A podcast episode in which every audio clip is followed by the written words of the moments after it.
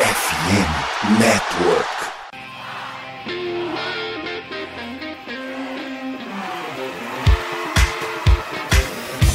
Doutrina! Doutrina! Touchdown, touchdown, touchdown, touchdown, Steelers! A vitória será dos Steelers! Essa aí já era! O Pittsburgh Steelers continua vivo! O Pittsburgh Steelers vira o jogo! Um dos maiores jogos de todos os tempos no futebol americano! A vitória do Pittsburgh Steelers!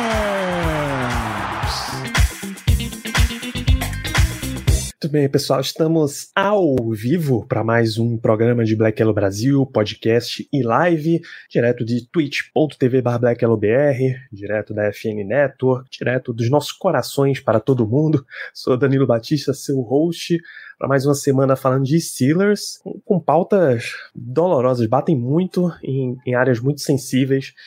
Para falar comigo nesta noite, Diego está de volta. Você veio numa semana muito propícia, Diego. Muito boa noite. Exatamente, né? Uma semana. Cara, nossa, é, eu vou falar pra você, essas duas últimas semanas doeram, assim, na, em relação a, a lesões e tudo mais. E agora a gente tem um jogo contra o Browns também, né? E, cara, é tanta coisa, mas enfim, a gente vai destrinchar ao longo do programa e ter uma discussão aí saudável e sempre muito acalorada. Porque calor que não tá faltando, né? É isso.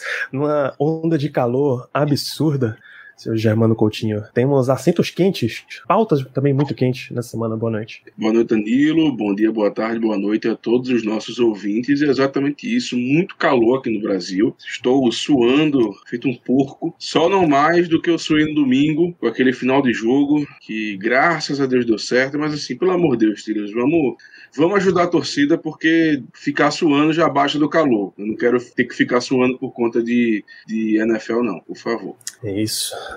Boa noite, Léo. A noite é longa, temos assuntos muito fortes para discutir hoje. Boa noite, Danilo. Tô aqui trabalhado na, naquele meme da Copa do Mundo, daquele russo. Isso aí é só pra quem tá vendo a gente na Twitch.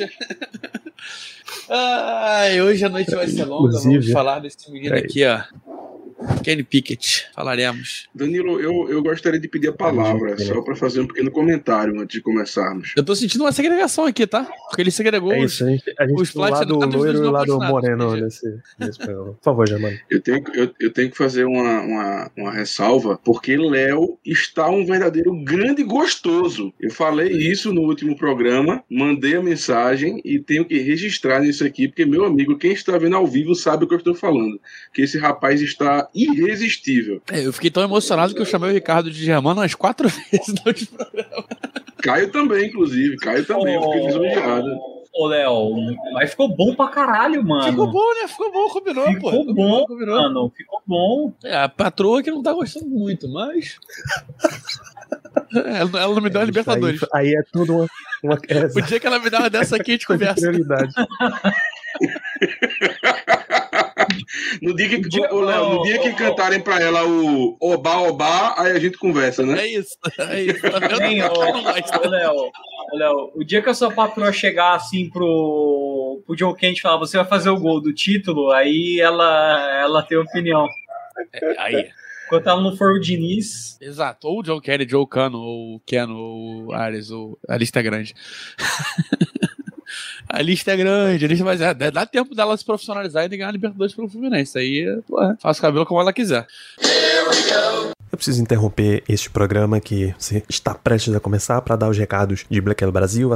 Arroba BlackYellowBR no Twitter, no Instagram e no Telegram para acompanhar nossa cobertura aí de Pittsburgh Steelers. Acompanhe a FN Network, SomosFNN no Twitter, no Instagram, no TikTok e somosfnn.com.br, é a FN Network, a casa de Black Yellow Brasil e de vários projetos, entre eles o Igloo Cast, falando de Pittsburgh Penguins, a Rádio Pirata falando de Pittsburgh Pirates. Você pode ouvir o nosso programa na Twitch, twitch.tv BlackYellowBR. A gente tá às terças à noite e depois dos jogos dos Steelers, tudo que a gente conversa na live vai pro podcast e aí a gente recomenda, a gente pede para que você chegue lá no seu aplicativo, principalmente o Spotify, e deixe uma avaliação de 5 estrelas, que isso ajuda um monte no algoritmo, isso ajuda um monte a gente nos rankings. E antes que a gente passe para efetivamente começar o programa, deixo aqui com o recado da nossa FN Network.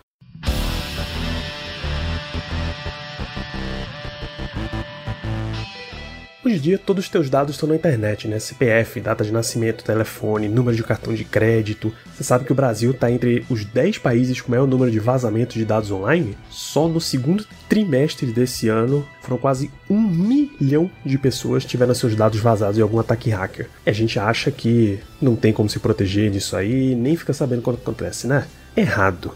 É aqui que entra Surfshark, mais nova parceira da FN Network e do Black Hello Brasil, e é aqui onde eles vão te ajudar. Surfshark oferece um serviço de VPN e segurança digital, vai te proteger mais do que uma defesa da Steel Curtain. Vê só todas as ferramentas de proteção que você tem no pacote One da Surfshark. Conexão segura com VPN para você navegar tranquilo no Wi-Fi do shopping, do restaurante, do aeroporto, qualquer Wi-Fi aberto onde você estiver. Serviço de notificação que te avisa se algum dos seus dados for parar na internet e acesso via VPN a IPs de mais de 100 países. Às vezes você quer só conferir um conteúdozinho da Netflix da Holanda. E o Adblocker da Surfshark também vai parar aquela perseguição que aqueles anúncios fazem contigo, eu tenho certeza que eles fazem. Eles vão parar de ver tudo que você está fazendo, vai ficar muito mais tranquilo para você. Cara, Surfshark é muito fácil de usar. Uma assinatura só você tem todas essas ferramentas e proteção em quantos dispositivos você quiser sem limite algum. E o melhor, você que escuta o Black Hello Brasil ganha simplesmente 5 meses grátis se você assinar a Surfshark esse mês com esse link que está na descrição do episódio. Descontinho que pode chegar até 85% e reembolso grátis em até 30 dias. Então clica agora no link, tá no post do episódio e vai conferir os planos a partir de 10 reais por mês, tranquilíssima para essa quantidade de benefícios e tudo o que a Surfshark te oferece. Muito mais do que VPN, a Surfshark vai ser a sua defesa de elite na internet.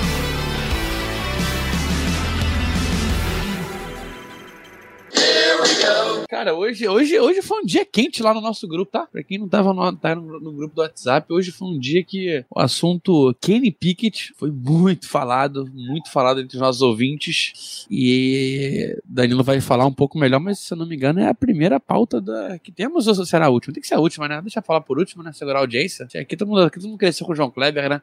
Eu, eu concordo, eu acho que a gente pode deixar por último essa pauta, que é uma coisa que todo mundo quer escutar. Então a gente cria o suspense, né? O para, para, para, para, para, para, até, até chegar no assunto. E a gente pode começar de uma maneira mais leve, que não é tão leve assim, né? Afinal de contas esse jogo deu ao que falar e, infelizmente, por conta de situações não tão boas, né? Por exemplo, a confirmação de que o, o Alexander está fora da temporada, lesão no tendão de Aquiles, e aí complica pra gente, complica muito pra gente, porque perdemos o Cole na semana passada, né? Vamos dizer assim, e agora nessa semana perdemos o com Alexander, dois dos, digamos, três linebackers titulares, aqueles que ficavam se revezando ali no meio, e agora ficamos apenas com o Elandon Roberts, que deve usar o Green Dot a partir de agora, e também o Marcus Robson, que é segundanista, mas que sinceramente atuou muito pouco nessa temporada até agora e que não nos dá muita confiança, né? O Elandon, grande, né, Diego? É, o Elano Roberts já estava usando, né, o Green Dot quando o, o Alexander machucou. Da, tava dando para ver que ele tava, tipo, batendo aqui no ouvido e conversando com o pessoal na defesa já no, no final do jogo. Então, é, é, não tem mais sim quem colocar, né? Então, vai ser o... Lá o ele. Roberto. Momento lá ele aqui. Cara, não, mas... Inclusive, é... eu, inclusive, eu chamo a atenção, né, Diego, para, para o seu subnick. Marcos Roberto, número um, cara. Lembra quando o Tony falou na, no começo da, do ano que ele, o Marcos Roberto era o número um, era o internal linebacker 1? Finalmente ele tá chegando lá, velho. não do jeito chegue, que a gente tá? queria. não do jeito que a gente queria. Só a favor de dar uma segurada, porque, pô, perder mais o linebacker é... é complexo pra agora, hein? Cara, e pior que assim, não dá nem pra culpar, né, a... a tipo, ah, devia ter ido buscar alguém na trade deadline, sendo que, tipo assim, mano, a gente tava com o grupo de linebacker ali certinho. Eu acho que safety era uma outra história, tá ligado? Mas agora, parte de linebacker realmente foi duas semanas muito, muito, muito ruins pro, pro Steelers. Sim, é, assim, ninguém espera lesões, né? Afinal de contas, a gente nunca conta com isso exatamente, mas o timing foi péssimo. Além de terem sido duas lesões para, assim, é, para deixarem os jogadores fora da temporada, foram duas lesões em jogadores da mesma posição em semanas seguidas e lesões, pelo menos a do com o Alexander, assim que acabou a possibilidade de troca na liga. Então a gente não tem nem mais a opção de trocar por alguém que esteja no roster principal de outra equipe para reforçar é, o nosso corpo de linebackers, porque a gente não pode mais fazer isso. Então a gente vai ter que se contentar com a galera que está no practice squad ou como o Justin Pugh lá no Giants deixou muito muito famoso nessas últimas semanas, a gente vai ter que contar com alguém que está nesse momento no sofá, esperando uma oportunidade, o que é complicado, né? No sofá, num podcast? Cara, tá, tá valendo, tá valendo, tá assim. valendo. É, a gente precisa de alguém para ajudar, não é alguém para ser titular, afinal de contas Ninguém que, que possa chegar nesse momento de fora vai ser titular e nem deveria. Mas, assim, alguém para ajudar, porque nós basicamente vamos ficar sem ninguém para reserva. A gente subiu o, o, um cara do Practice Squad, que é um safety convertido em linebacker, né? Tem também lá o, o Michael Walker, que era do, do Falcons, que teve algumas, algumas temporadas lá como titular, mas que agora está no nosso Practice Squad. Mas, assim, não tem como confiar, né, gente? Não dá. Não dá. Então, a gente vai ter que, a gente vai ter que criar alternativas para tentar minimizar essa falta desses jogadores. Sabe o que eu acho que talvez a alternativa seja? O quando a gente fez a escolha do Nick Herbig, muitos falavam dele ser um, um misto, né? Dele conseguir jogar tanto como Ed, como também inside linebacker. E como a gente tá vendo que ele não tá tendo tanta, tanto snap assim, né? Jogando é, a, como Ed, talvez ele seja improvisado ali para internal linebacker. É o que eu vejo hoje de possibilidade que dá para você fazer no, no elenco, sabe? Você perde um jogador muito bom de rotação, né? Na, de Ed, mas, cara, o nosso corpo de linebacker tá completamente depletado. Não... Daqui a pouco a gente tem que ligar pro, pro Vince e falar: meu, volta aí, cara, faz uns agachamentos, uns supinos aí, volta, porque nós tá precisando de ajuda. O Larry Foote, né? A gente liga pra ele também pra ver se ele consegue voltar. Mas em relação a em relação ao, ao Herbig, é assim, eu, eu também pensei nisso, Diego, dessa possibilidade. Afinal de contas, como você falou, na época do draft, muita gente projetava ele como um cara de, de meio, né? Um, um inside linebacker, um cara para ser convertido. Tal, muito pela falta de tamanho, muito por, por essas questões assim, essas questões físicas, mas eu estava ouvindo esses dias em um podcast americano que chegaram a perguntar para o Mike Tomlin sobre essa situação e ele disse: não, o o, Herbig ele é edge, ele é outside. Então a gente não vai é, colocar ele para o meio, não. Um cara que está desenvolvendo bem e não faz sentido nesse momento é, colocarmos ele em outra posição. Agora sim, eu também não lembro se isso foi já depois da lesão do, do com Alexander ou se foi antes, quando só tinha a lesão do Cole Holcomb. Eu realmente não lembro. Esse é o momento que mais faz sentido, Giovanna. É, nosso técnico disse que não. Então, assim, mas eu acho que foi já depois dessa lesão do, do com o Alexander. Eu, já eu acho também o seguinte, que não é minha preferência nem de longe, mas o que eu acho que é mais provável de acontecer é que o Minka acabe atuando mais ainda como linebacker.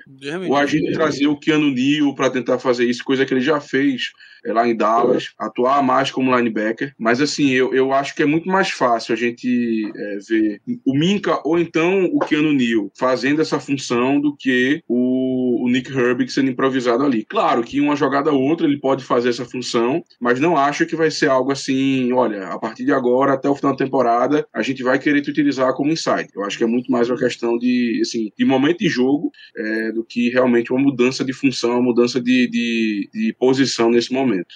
É, inside linebacker é uma situação muito difícil, até meio triste de ver, porque o primeiro titular da lista caiu, o segundo titular da lista caiu também, a gente já tá com o terceiro, quarto. É, os Steelers Inclusive, eu ia dizer que esse assunto era um dos, dos dois assuntos que os Steelers nos deu pra gente discutir aqui, mas o próprio Steelers basicamente transformou num não assunto, né? Porque eles já avisaram que não estão procurando ninguém de fora para trazer. É quem já tá aí é quem vai ficar, então a gente vai ver Landon Roberts, a gente vai ver Matt Robinson, a gente vai ver o Tariq Carpenter, a gente vai ver o Mikal. Nem cheguei, não me indignei ainda a aprender o nome do guerreiro, que foi subido aí do Practice Squad também. O Steelers está com duas vagas no elenco em aberto, inclusive, desde que eles cortaram Braden Feoco e mandaram o Con Alexander para injury reserve. A vaga do Cole Holcomb foi preenchida pelo pelo running back. Running back. Ing pô, o Anthony ah, McFarland. o Anthony McFarland, tá. Isso. Bug Jr., Então. Bug Jr. Boogie Jr., isso. Então a gente tá nessa situação aí que a vaga vai ficar aberta. O meu palpite hoje é que ou essa vaga fica aberta até eles esgotarem o limite de utilização dos caras do Practice Squad, você só pode usar três vezes por temporada, e aí você precisa promover o cara para o principal. Ou a galera do Practice Squad realmente não dá conta do recado, aí é que eles vão atrás de um cara para contratar. Se eles fossem, eu, eu só ve, eu vejo os Steelers começando com três opções. A primeira é a que tá todo mundo gritando, é resgatar o guerreiro lá no practice squad do Cowboys, é o Rashan Evans. Sabe? Isso. Isso. Isso, Rashan Evans. Esse é o cara que tá todo mundo atrás, que todo mundo quer. A opção número dois é trazer de volta o cara que teve nessa pré-temporada no Steelers, que é o Nick Watowski. Eles Tá sem trouxeram num, tá sem clube ainda. Eles trouxeram num lance meio, ah, você vai ser muito mais special teamer do que um jogador de, de defesa mesmo. Mas a, a essa altura, irmão, não tem muito o que fazer. E o número 3 é o é o cara que teve aqui ano passado, é o Miles Jack. Agora já deve Tem tá mais um também, tá? Que teve aqui há um Nesse tempão atrás já. Sim, jogou aqui em 2018. John Bostic, tá, tá no mercado. E Não é um nome, não é um nome ruim, tá? Perto da nossa situação de agora. De fato, não. Como, é, como ele é basicamente um linebacker 5, de fato, tá longe de ser um nome ruim. É, ele nunca aposentou oficialmente, mas tá sem clube. Esse é o que vem do sofá. É, Literalmente. Difícil a situação. Então, mas Tomlin já disse na coletiva hoje, eles não estão procurando nomes de fora, então não faz nem muito sentido a gente gastar muito tempo discutindo. O Renan perguntando aqui, Léo, o quanto é que a gente sofre com essas baixas de inside linebacker? Tudo. Cara, e pior é que o que me deixa mais triste é que, de verdade, a gente tava com um grupo de linebacker jogando muito acima do que, do que esperado. Não à toa fizemos muitas piadas de pote de feijão e que era um grupo muito fraco e que tudo mais. E, e foi um grupo que tava mostrando que realmente eh, dava pra rolar, sabe? Então, triste, triste a gente perder. A gente perde dois titulares, os dois titulares principalmente. Vamos ter agora dois linebackers que não sabem marcar nada de passe. A gente perdeu os dois que marcavam o melhor passe. Mas a tendência é que melhore o jogo terrestre, né? A defesa de jogo terrestre. Porque são dois caras muito mais voltados pra isso. E Orlando Roberts também voltado para para press rush. Ele é um cara que consegue pressionar bastante o QB, é, fazendo blitz. Situação tá feia, cara. Tá, tá legal não. Situação tá feia. Já, já que a gente tá nesse assunto de faltas e, quem vai ficar fora, as outras duas perguntas do Renan. A primeira é bem fácil. Minka volta. Ele vai ser testado a semana inteira para ver se vai estar disponível para voltar. O Steelers já estava tentando é, ter ele pronto no jogo da semana passada. Eu acho que foi um blefe gigante, que era só para ver se o Packers gastava um tempinho de preparação para estudar a Minka. Ele não ia estar pronto na semana passada, mas nessa semana é bem mais provável que ele, que ele possa estar recuperado e voltar. Não é nem, absolutamente nenhuma certeza. Contamos com a volta dele, inclusive. E atualização notícia sobre o Plymouth, só oficialmente abriu essa semana, abriu hoje, inclusive, a janela para ele voltar a treinar, o Steelers tirar ele da injury reserve, e a partir daí começa a contar o prazo de três semanas. O Steelers ainda não fez isso. Se isso, a partir do dia que ele voltar a treinar, se o Steelers não reativá-lo ao elenco principal em três semanas, ele fica na injury reserve pro resto da temporada. Eu imagino que não é isso que o Steelers quer, eles querem realmente ter o jogador de volta. E aí, Danilo, Então- é sempre bom lembrar, porque eu vi gente perguntando hoje é, como ele tava, se ele já tava treinando limitado, alguma coisa assim. É, ele não pode treinar enquanto tá na IR. Então, é, é isso. Ele tem que sair da IR, e aí abre essa janela de 21 dias e ele volta pros treinos. Então, zero notícias de Frymouth treinando É. até hoje. A partir de amanhã que a gente vai descobrir. Essa é uma. Essa foi uma lesão que eu acho que dava tanto pro Steelers ter contornado na, na deadline. Tipo, a gente falou muito do de corner e tal, mas tinha muita opção de Tyrande assim, seguro e que ia custar, sei lá, uma sétima, uma sexta rodada, alguma coisa do gênero. E. Porque você não sabe, será que o cara vai voltar? Não vai? Eu vi é, até um pessoal é, lá fora falando que talvez seria interessante dele fazer uma cirurgia, né, e não voltar essa temporada, mas do jeito que tá, né, o nosso corpo de, de Tyrande, ele vai ter que voltar, né, senão a gente vai ficar só com o Darnell Washington e o, sei lá, o Hayward pra mim, eu, não- eu não consigo considerar ele como um Tyrande, sabe, Não- ele é um- uma mistura de várias coisas, mas no fim ele não chega a ser um Tyrande, assim, no, no, no resumo da palavra. É, o Steelers tá usando ele, quer dizer, tá usando o Conor Hayward, tá usando o Daniel Washington como bloqueador e tem usado o Rodney Williams, que era o Tyrande 4, o cara foi trazido do practice squad para o elenco principal, mas bicho, não tem absolutamente comparação nenhuma. É temerário os Steelers terminar a temporada nessa situação que eles estão, que é basicamente sem um Tyrande, assim, um Tyrande profissional de NFL, sem um jogador mesmo que você olha e confie para ser um Tyrande. O Steelers quer Pat Frymouth de volta. Eu não E acho Danilo? que é um- uma questão. E até mostrou, né? é, acho que foi no jogo passado, mostrou, quando teve a imagem do Firebolt na sideline, mostrou quantas jardas que o Steelers teve no ano passado é, com um Tyrande, que, que foi coisa de acho que mil jardas, e essa temporada era coisa de tipo cento e alguma coisa, sabe? Era um- uma quantidade muito, muito, muito baixa, sabe?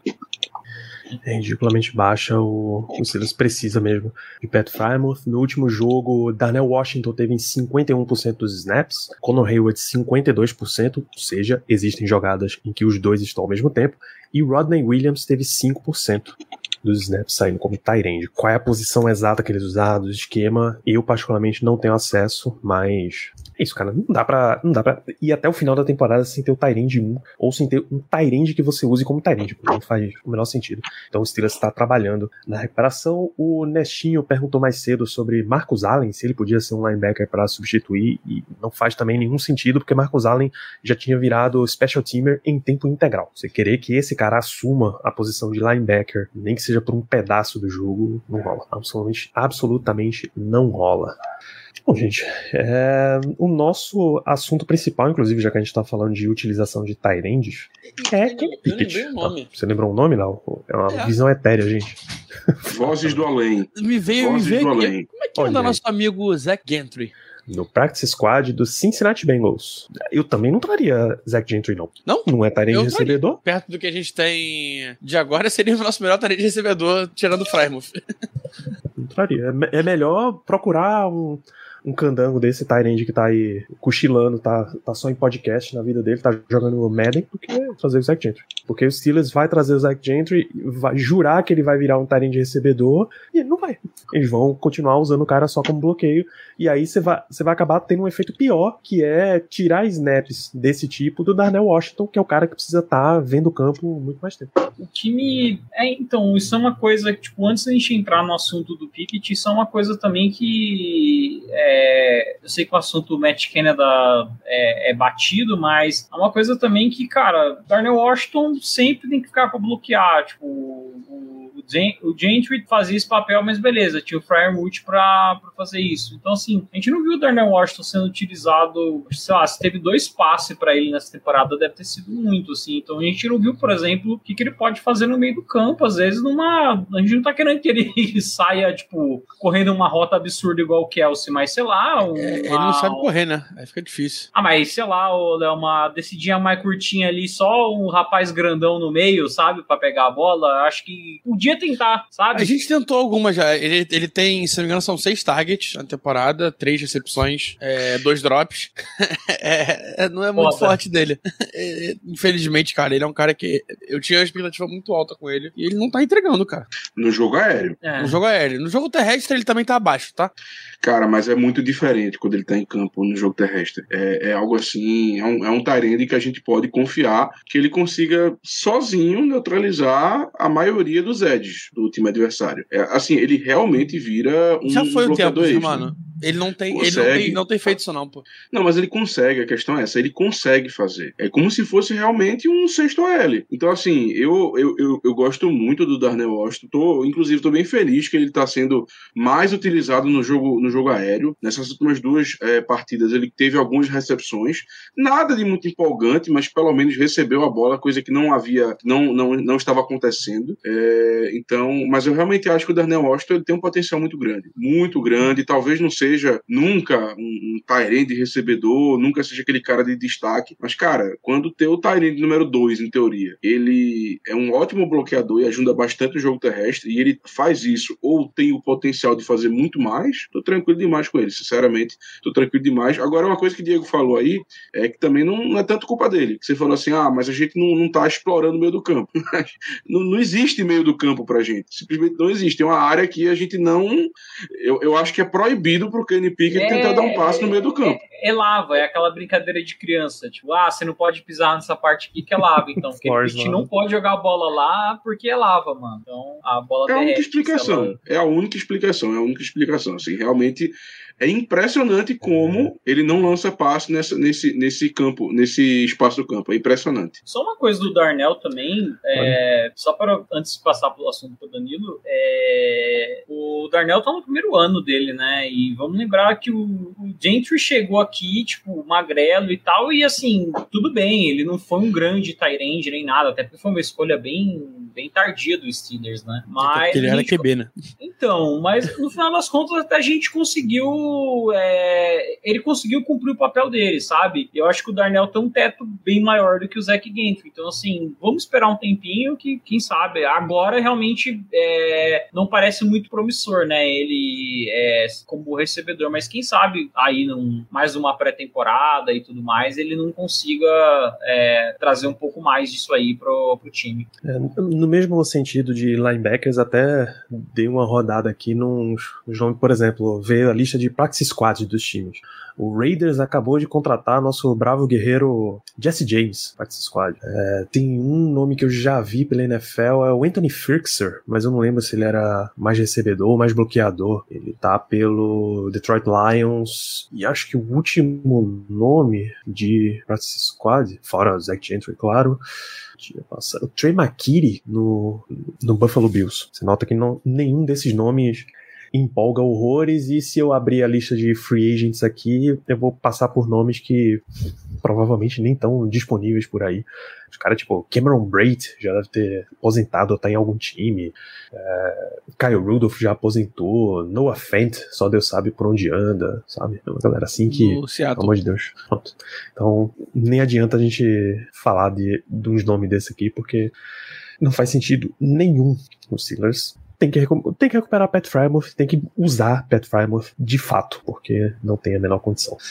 E aí, se a gente fala de utilização de Tyrands, passa basicamente por dois nomes primeiro é o coordenador ofensivo, Matt Canada. Mas a gente já falou tanto de Matt Canada aqui, mas tanto, mas tanto, que a gente já tá no ponto em que o jogo tá virando e ele já tá começando a chamar uns jogos competentes, um jogo honesto. Ele tá simplesmente ligando o carro, dizendo, ok, agora você pode pilotar. Antes era um carro que não tinha volante, não tinha roda, não tinha motor, não tinha absolutamente nada. Ele empurrou o maluco na beira da ladeira e deixa ele rolar até lá o final. Pô. Danilo, deixa eu lhe fazer uma pergunta. Para ser piloto dos Steelers, o que é que é necessário? Eu eu lhe diria que saber pilotar é um bom princípio. Cara, no ataque. Ah, não, em, toda, em todas as posições, acho que uma CNH vencida. Pronto.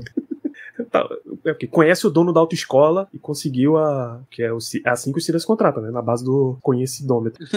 do QI, né? Do QI indica. É, mas assim, é, a gente precisa falar. A gente já falou tanto de Matt Canada. Eu já não aguento mais, por exemplo, a pergunta: mas quem pode substituir Matt Canada? Mas quem pode substituir Mike Tomlin se ele se, ele se aposentar na temporada que vem? Bicho, volta uns seis, oito episódios aí, quando a gente tem esses papos de terça-feira. Tenho certeza que a gente discutiu isso em pelo menos uns quatro podcasts, tá? Nomes possíveis para substituir Matt Canada. O outro nome pelo qual passa toda essa situação aqui, Kenny Pickett, tá? A gente precisa falar sobre Kenny Pickett, é o grande assunto a respeito dos Steelers. Se a gente disse nas últimas semanas que Matt Canada chamou jogos competentes, que ele deu um piso para esse time começar a operar, e o ataque mesmo assim manteve a mesma postura de não operação, tirando que o Steelers já vem de, já teve há dois jogos um touchdown na primeira campanha e no jogo passado o touchdown nas duas primeiras campanhas. Pontuação nas três primeiras. Se quiser botar Pontuação contar três também primeiras. o field goal. Vamos. Sejamos justos, tá? Porque nem isso estava acontecendo. Era three and out atrás de three and out, o Steelers não conseguia uma primeira descida no primeiro quarto. Isso evoluiu. Eu, eu quero deixar muito claro aqui, para todo o resto da discussão, nenhum ponto que a gente vai conversar significa que Kenny Pickett é único culpado, significa que a gente prefere Matt Canada a Kenny Pickett, ou que Matt Canada tem que continuar no que vem, tá? Estamos muito claros nessa situação. A gente começa. Kenny Pickett é um quarterback de segundo ano. O que é que a NFL faz normalmente com quarterback? Drafta na que drafta na primeira rodada, que é o caso do Pickett. Em algum ponto do primeiro ano, ele entra pra jogar. Às vezes é no começo, é o Trevor Lawrence, é o Joe Burrow. Os três de primeira rodada desse ano, Anthony Richardson, CJ Stroud, Bryce Young, todos eles começaram desde a semana 1 como titulares. Às vezes, tem um, um quarterback ponte ali no meio. Tem um cara que vai segurando a onda até que o- a comissão técnica esteja confiante de que pode botar o calor. É o caso, por exemplo, do Patrick Mahomes. É o caso do Josh Allen, do Justin Herbert, do Tagovailoa. Toda Dwayne essa Haskins. galera, Haskins, toda essa galera ficou esperando até que o time decidisse que era a hora de botar o calor. Então o calouro entra no meio do primeiro ano. Tradicionalmente ele entra no primeiro ano. A exceção histórica é, sei lá, o Aaron Rodgers, o Jordan Love, os caras de Green Bay. Muito poucos não, não entram, mesmo no primeiro ano. O Mahomes também, né? O Mahomes jogou Mahomes uma rodada. jogo. basicamente não jogou no primeiro ano. O time dá uma observada, não faz grandes julgamentos, o cara tem que ter desempenho catastrófico para o time realmente considerar substituir. É o, o Josh Rosen. Ou ter um cara muito, muito, muito promissor que eles queiram realmente trazer, que era o Kyler Murray, no caso, para substituir esse jogador. Eles gastaram duas escolhas de primeira rodada em dois anos seguidos. Mas também é um cara que a gente tá falando nessa situação, tá? O ano 2 é o ano em que o time começa a observar como é que esse quarterback se comporta. Eles normalmente deixam, dão o ano inteiro pro cara jogar, salvo em caso de lesão, vai estabelecendo, tenta ter um ou outro wide receiver mais jovem que possa crescer junto com ele. Essa, essa parada vem de muito tempo, é sei lá, o Red Wayne com o Peyton Manning, ou você pode ir mais pra trás que sempre vai tendo. Você drafta um quarterback, quase automaticamente se drafta um wide receiver pra, pra parear com ele. No caso do Pickett, é o George Pickett. E deixa essa conexão ir se estabelecendo ao longo do tempo. O ano 3 de um quarterback é onde normalmente o time já quer dar um veredito porque ele precisa saber ao final do ano 3 se ele aciona a cláusula de quinto ano. Porque ele acionar uma cláusula de quinto ano de quarterback que não vai dar pra ele já é julgado como muito caro. Você já tá perdendo recursos de outras partes do time se esse teu cara não tá rendendo. E aí, só trazendo valor, Danilo, hoje em dia, é, para um quarterback tipo Zach Wilson, Zach Wilson, Trey Lance, que são jogadores quarterbacks que é, foram a primeira escolha e não tiveram muito tempo de jogo. Estamos falando de 20 milhões no quinto ano. Um Sunshine, por exemplo, 23 milhões. Se foi para Pro Bowl, 32. Se foi para mais de um Pro Bowl, é quase 40 milhões. Só a votação faz São valores isso, altos. Sim, sim. A votação popular influi no tamanho do contrato do quarterback. Ou seja, 20 milhões você paga para um quarterback que vai te dar o mínimo, um veterano que vai te dar o mínimo de operação de um time para jogar mais um, dois anos no teu time, enquanto você não se ajeita para trazer o próximo calor para encaixar ali e durar muito tempo, ou esse teu veterano encaixa permanentemente no time, sabe? Geno Smith. É o Gino Smith. Seria o Kirk Cousins, mas Cousins já estava num lado, num, num espectro muito mais alto de financeiro, mas é por aí. Seria o Goff também, mas também conseguiu dar espaço. Na verdade, os três, né? Os três deram espaço, né? Então foram três caras que chegaram nessa de, pô, você o, o cara ponte, só que uma ponte mais qualificada, vai. Uma ponte, ponte porra, bem Não, feita, é bem o- desenhada. É assim, se você já chegou no ano 3, você provavelmente já deu uma investida no teu ataque para dar ferramentas. Se você já viu que o teu quarterback calouro não vai, você quer colocar um veterano ali que renda o mais rápido possível, para tu também não perder esse investimento. Tu acabou de fazer nos, nos arredores do elenco de apoio, certo?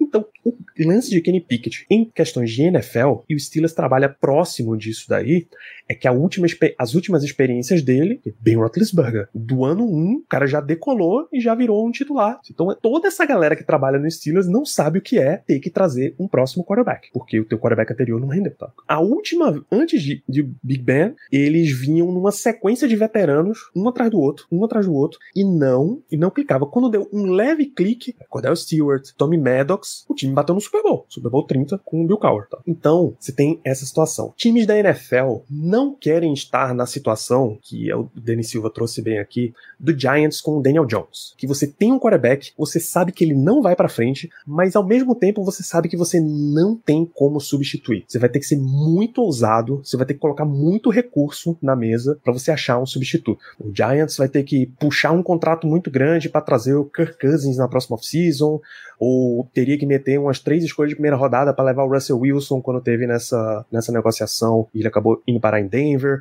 ou o Aaron Rodgers que foi pro Jets, mas ele já estava comprometido com o Daniel Jones e grandes quarterbacks normalmente não ficam disponíveis no mercado para você. Esse, esse, é um medo que eu tenho bastante, sabe? Essa comparação do Daniel Jones, porque foi assim, né? O Giants foi pro, pros playoffs no ano passado e meio que deu uma mascarada, né? O, a, Daniel Jones teve uma, uma certa evolução, a gente não pode negar isso, mas ele já regrediu, né? Foi basicamente ali um, um pequeno brilho que ele teve. Eu tenho muito medo de rolar isso com o Pickett e a gente cair em cima de, de, de, um contrato caro de um quarterback que não presta. E, e são Isso. temporadas muito parecidas. O Daniel Jones só teve cinco interceptações ano passado, por exemplo. É um número muito baixo.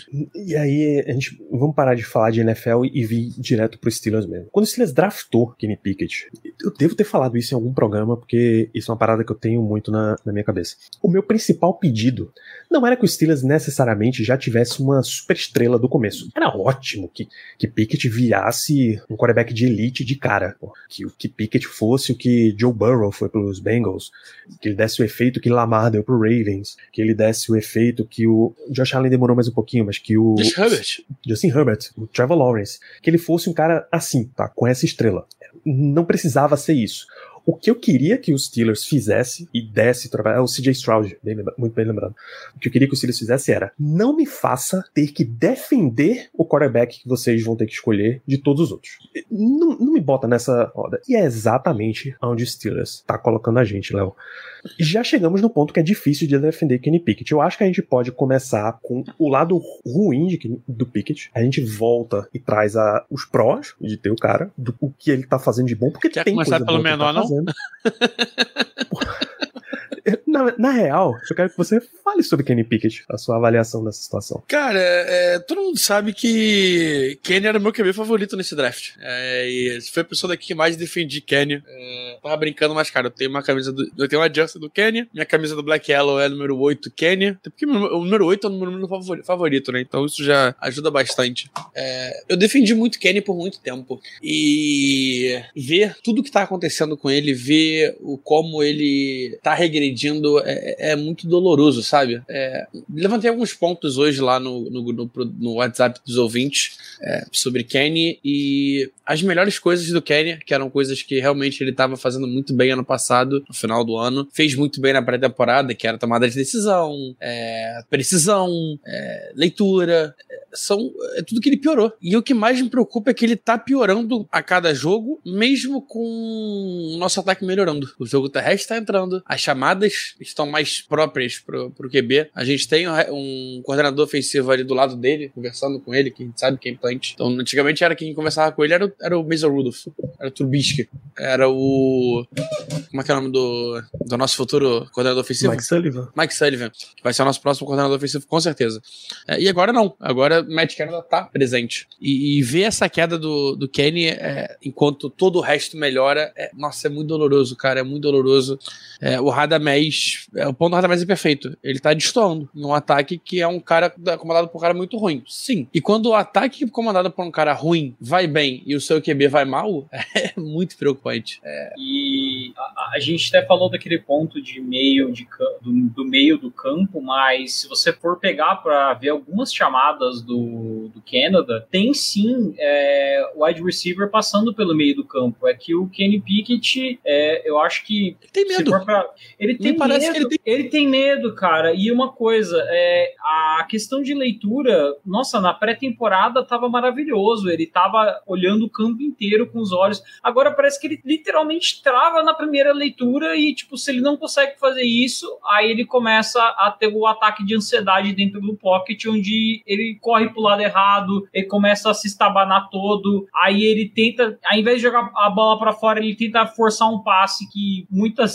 vezes é, é Deus que ajuda para não ser interceptado. Então, assim, tá difícil, cara, tá difícil. É, a compostura dele no pocket tá terrível. Ele, um pouquinho de pressão que vem, ele já começa a perder completamente, né, a, a base para fazer o passe, e aí ele acaba fazendo um, aquele passe torto dele que não consegue chegar no, no wide receiver. Ele não tá lendo o campo. É, até quando, sei lá, ele tem um pouco de atleticismo para sair correndo com a bola, sabe? Mas ele não sabe nem a esquina certa para correr, sabe? Então é, dificulta muito, muito, muito mesmo defender um cara desse, sabe? Principalmente pelo que o Léo pontuou, regressão, cara. Ele tá pior no ano 2 do que no ano 1, um, velho. Isso é surreal. Germano, nos, nos ilumine com a sua opinião sobre Pickett. Ai, ai. É, eu sou um cara que, falando de quarterback, eu sempre vou tender a querer dar um grande número de oportunidades para ele, para o quarterback provar que ele merece estar ali, que ele faz o suficiente para manter a titularidade quando a gente está falando de um quarterback novo, tá? É, então eu acho que o Kenny Pickett, apesar dessa temporada realmente muito ruim que ele está fazendo, eu acredito que ele merece é, pelo menos mais essa temporada, terminar a temporada e no ano que vem aí sim a gente decide, seja na metade da temporada, seja no começo, mas eu acho que realmente o ano X dele vai ser o ano que vem e não esse, no caso a temporada mas que vem. Você sabe que esse ano que vem você decide, então você tá dando pelo menos mais, vai, nove jogos para ele, porque sim. no meio da temporada a gente não consegue fazer nenhum movimento agressivo, né? E movimentos de QB são movimentos agressivos. Sim, mas é aquela coisa, quarterback é outro, é outro mundo. O Kenny Pickett na primeira temporada dele, eu acho que todos aqui vão concordar, ele mostrou coisas que nos surpreenderam. Ele teve ótimos jogos, teve. Não digo nem ótimos jogos, melhor dizendo, ele, ele teve ótimos lances, ele teve ótimos um, drives. É, não queria nem dizer drives, mas ele teve ótimos lampejos, vai. Ótimos lampejos, ótimas jogadas, onde a gente parou e disse, poxa, esse cara aqui tem um potencial legal. Eu lembro até hoje de um passe que ele deu pro, pro Firemouth no meio do campo, no meio do campo. Sim. Frisa isso. Foi que, pro assim, foi Miles Boyk. Não, o que eu tô lembrando foi pro Firemouth ah, mesmo. Que teve no Miles Boyk, mesmo jogo. Mesmo jogo que ele, Miles Boyk pega a bola no ar, lance lindo. Não, não é lançamento lindo do Kenny Pickett, tanto que eu até comentei depois, olha, esse, é esse lance que me fez acreditar que o Kenny Pickett tem um bom futuro na NFL. Mas infelizmente regrediu. A gente sabe que o famoso sophomore slump é real, que às vezes acontece realmente. Então, por conta disso, pelo fato de que ele já mostrou algumas coisas na temporada passada, e pelo fato de existir essa questão que às vezes o segundo ano acaba sendo muito mais difícil, por ser uma posição de quarterback que a gente precisa ter um pouquinho mais de paciência por ter sido uma escolha alta, eu acredito que ele merece sim a chance até o final dessa temporada e na próxima aí sim a gente vê o que a gente faz. Se ele não se ele continuar regredindo, se ele não melhorar, aí é algo da gente buscar uma outra alternativa. E não quero dizer isso apenas do decorrer da temporada. Eu acho que a gente pode fazer movimentações, talvez trazer um cara mais veterano, talvez uma escolha de draft um pouco mais baixa para fazer uma competição ali nele, para ver o que acontece. E se não der certo durante a temporada, aí dá a chance para essa outra pessoa para ver o que, que ela tem para nos mostrar. Mas, Mas aí, cara mais veterano, você diz é, não tipo um Kirk Cousins, você diz tipo, sei lá, um Ted Bridgewater, um Jacob Brissett. Isso, um cara, exatamente, um cara que vai. Um cara que não necessariamente vai ser titular no dia 1, mas não. pode roubar ele no final da temporada. Exato, um cara... por exemplo. Não, o Mincho eu já não vejo, não, o Mincho não. Nossa, amo ele, mas. Me dói, mas derreteu já. É isso, né? Aí... Ele sofre junto com, com o Mincho. Aí é aquela coisa, é, é um cara que possa ameaçar a, a vaga, a titularidade do Kenny Pickett, que vá criar uma competição para ele, porque a gente sabe que o Trubisky não é competição, por exemplo, e que, assim, possa acabar roubando essa vaga é, no decorrer da temporada. Eu, inclusive, estou muito ansioso para o próximo draft já em relação a isso, porque com o Marcan, a gente não sabe exatamente o que pode acontecer. E é uma classe aparentemente muito, muito interessante de quarterback e pode sobrar, deve sobrar inclusive algum nome interessante ali talvez na segunda rodada ou quiçá na terceira. Então assim, eu não me surpreenderia com uma movimentação mais agressiva nossa no draft em relação a isso. Tá? Não me surpreenderia, mas ainda está muito cedo para a gente discutir isso, para a gente se aprofundar. Só não me surpreenderia se por algum acaso no, no draft do ano que vem a gente acabar saindo com o quarterback ali no segundo dia. Vou, vou dar a minha.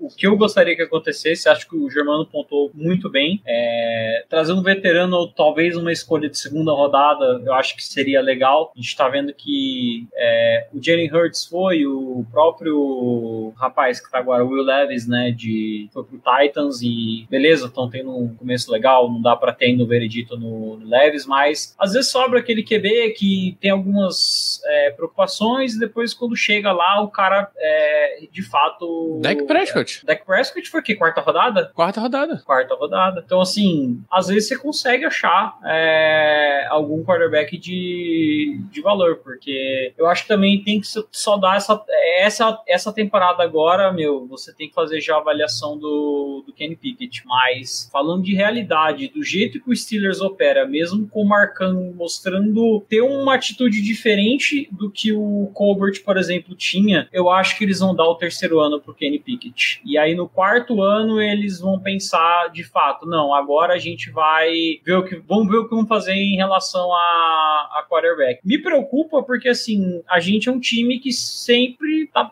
em campanha positiva, então o Marcão vai ter que chegar uma hora e falar assim, ó, seguinte, a gente vai ter que meter umas duas escolhas de primeira rodada para subir, porque senão não, tem jeito da gente ir atrás do, do quarterback que a gente quer, entendeu? Cara, então, é, é, falar em off-season é muito complexo porque tem muita coisa para acontecer ainda. É, e aí eu tô fazendo o Danilo comigo mesmo, porque falta muito para um draft. É, por exemplo, o Arizona Cardinals é um time que talvez termine numa segunda escolha geral e pegue um QB e aí tem um Kyler Murray no mercado. É, pode acontecer que aconteça, pode ser que não, pode ser que o Fields seja no mercado, é, Kirk Cousins pode estar no mercado, então tem muitos nomes e é muito difícil você entender o que isso vai acontecer. Léo, dessa galera que tá na frente aí da Copa Caleb, não, não tem ninguém que já tenha quarterback, não, né? Chicago é o primeiro. Pô, Chicago pode seguir em frente, pô. Sair sem o Justin Fields. E falar uma coisa, vocês lembram Não, como assim sair sem o Justin Fields? Tipo, pegar o Caleb e trocar o Justin Fields. Ah, É. você diz ter quarterback, tipo assim, que não vai trocar. Isso, isso. o Panthers Nossa tem, mas a senhora. escolha deles é de Chicago, né? Hein? O Rams, que também escolheria, eu acho. Hein? E olha lá, né? Mas olha tá lá. muito longe. Mas, mas ok, Mas- é, é justo aceitar que seja ele. Vai, o Jets, o décimo segundo hoje, o Jets. É o primeiro Hein? time que não precisa de QB de jeito nenhum. E ainda assim, pode ser que sim, porque ninguém sabe como é que eu vou. Se o cara vai, vai continuar ouvindo o golfinho transando no joelho pra ver se melhora. É, ou não. O... Uma coisa que vale a pena lembrar, né? Quando o Steelers draftou o Najee Harris, tinha um quarterback que o Steelers, se caísse na posição 22, eles iriam pegar. Acho que foi o único quarterback daquela classe que o Steelers mostrou interesse. Que foi quem? O Justin Fields. Não, a gente mostrou interesse no Jalen Hurts também, não? O Jalen Hurts é 2020. O Jalen Hurts é Hurts. 2020. 20, né? 2020. E Jalen Hurts, essa história é super, super popular. Ele teve muita conversa com os Steelers. No dia do draft, chegou a ligação, tinha o DDD da Pensilvânia e ele achou que era Pittsburgh, mas era Foi, Philadelphia. foi até o. E só com a Justin escolha Fields, do- Diego, a gente tentou subir pelo Justin Fields. É, eu lembro que o Jalen Hurts, o Todd McShay, né? é, no, no mock dele, o Steelers, como não tinha a escolha de primeira rodada por conta do Minka, era o Jalen Hurts o quarterback. Eles já queriam deixar um cara ali repousando, porque não, a gente não sabia né, o que ia ser do Big Ben pós-cirurgia. No final das contas, o Steelers está basicamente vendo as consequências das suas próprias decisões, né? É uma, é uma bola de neve enorme aí. Você deixou um monte de gente que não devia tomar decisão. Tô falando enquanto olho aqui, vendo se alguém do nosso time colocou o Jalen Hurts nos Steelers, mas não, ninguém A gente, draftou fez assim. uma, a gente draftou também numa classe horrorosa, né, velho? Meu Deus do céu. Mas olha, eu não vou colocar na tela o nosso mock de 2020, porque não é um negócio muito gostoso, não. Vamos seguir em frente, é, Fiquei até que é curioso. Ma- Manda no Vamos QG, manda no é- QG. muito melhor. É, Ô Danilo, mas só mais um comentáriozinho rápido sobre essa questão do Kenny Pickett, é, que eu, eu acho que ninguém citou até o momento, e que também tem que ser levado em consideração, que é o seguinte. A gente está na divisão que, com certeza, nesses últimos anos tem sido a divisão mais difícil da NFL, tá? mais disputada. E a gente está na divisão onde nós temos que enfrentar o Joe Burrow duas vezes e o Lamar Jackson duas vezes. Tá? E isso porque o Deshaun Watson, graças a Deus, não voltou a jogar o futebol que ele jogava lá em Houston, tá? Mas ainda tinha essa possibilidade. Então, assim, a gente está tratando de enfrentar quatro vezes ao ano, dentro da nossa divisão, dois dos melhores quarterbacks da liga, tá? Então, assim, às vezes, por conta disso, ou melhor dizendo, talvez não, nos baste apenas um QB ok, tá?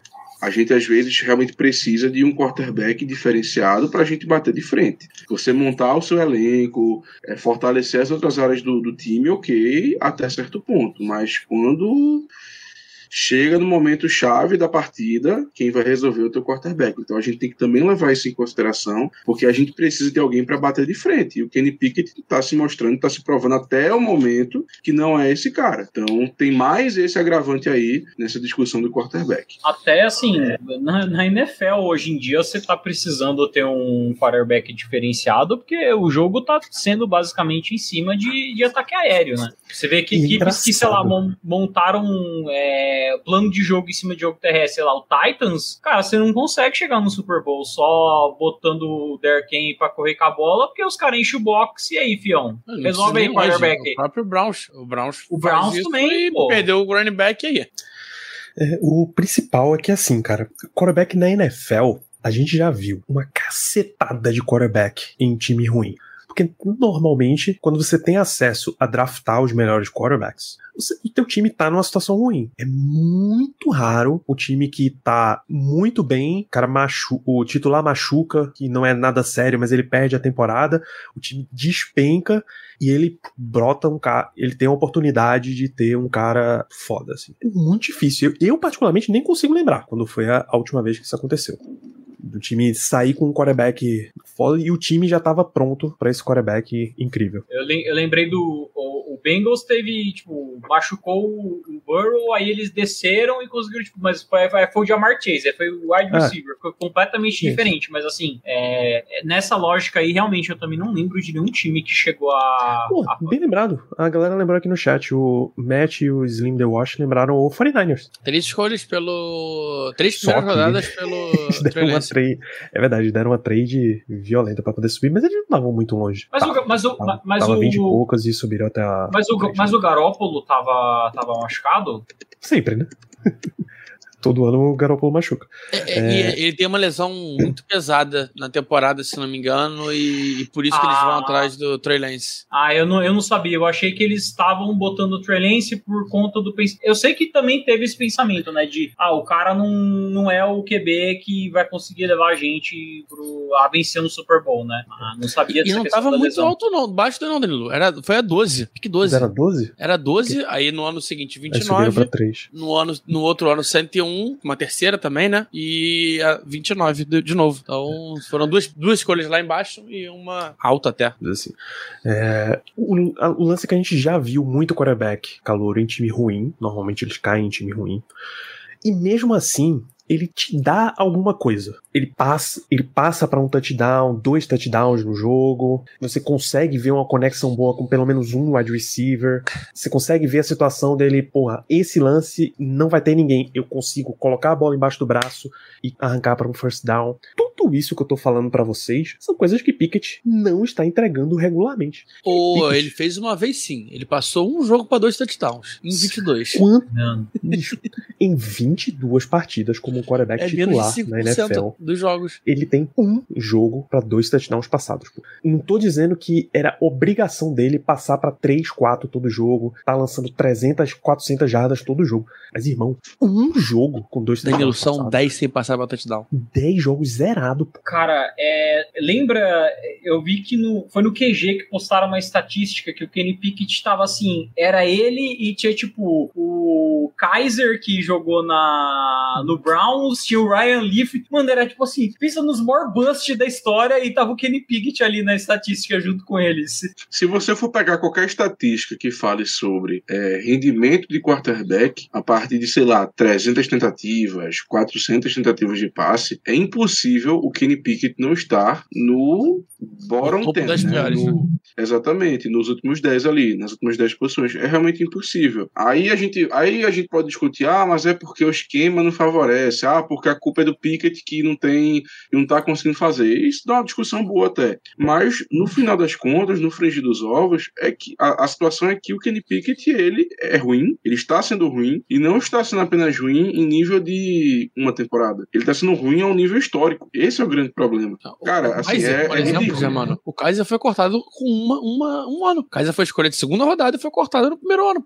Ele jogou 15 jogos titular e cortaram. Porque não faz sentido. Cara, Então, qual assim, que, cara. inclusive, é, desculpa, Danilo, é, Não, alguém lembra qual que foi a maior quantidade de jardas passadas do Kenny Pickett? Eu jogo? acho pra você agora. 327 contra o Buffalo ano passado. Ah, mas foi, Na- tipo naquele assim, 38 a 3. Ah, foi aquele garbage time do caramba, né? Ou Sim. seja, tipo, tira esse jogo. Qual que é o segundo jogo que talvez ele tenha mais? Contra o Bengals, 265. Ele, ele tem um jogo com mais de 300 jardas passadas. Ele tem três jogos de 23 com mais de 250 jardas. Não, é muito pouco. Três cara. jogos é muito pouco, gente. 250 jardas. É Um cara que tem em média.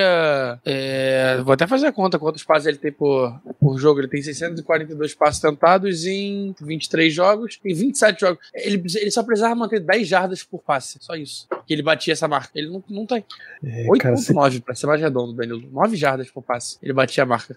o pior é que eu tô indo. Eu tô me torturando aqui atrás de jardas. Não, graças a Deus esse, esse número é muito menor. Eu já tava começando a achar que Trubisky tava dando mais jardas do que, do que Pickett nos. Steelers. No Steelers. Não, tava não. Então, assim, cara, tá muito difícil defender. Não é que a gente tá cobrando desempenho de elite, pô.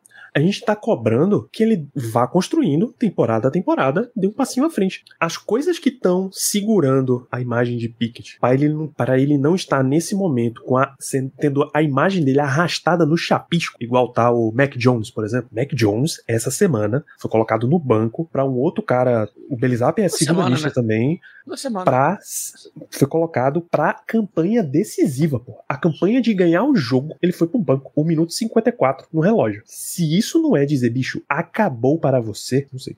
Então, o que tá segurando o Pickett é, um, é o que o Radamés levantou aqui.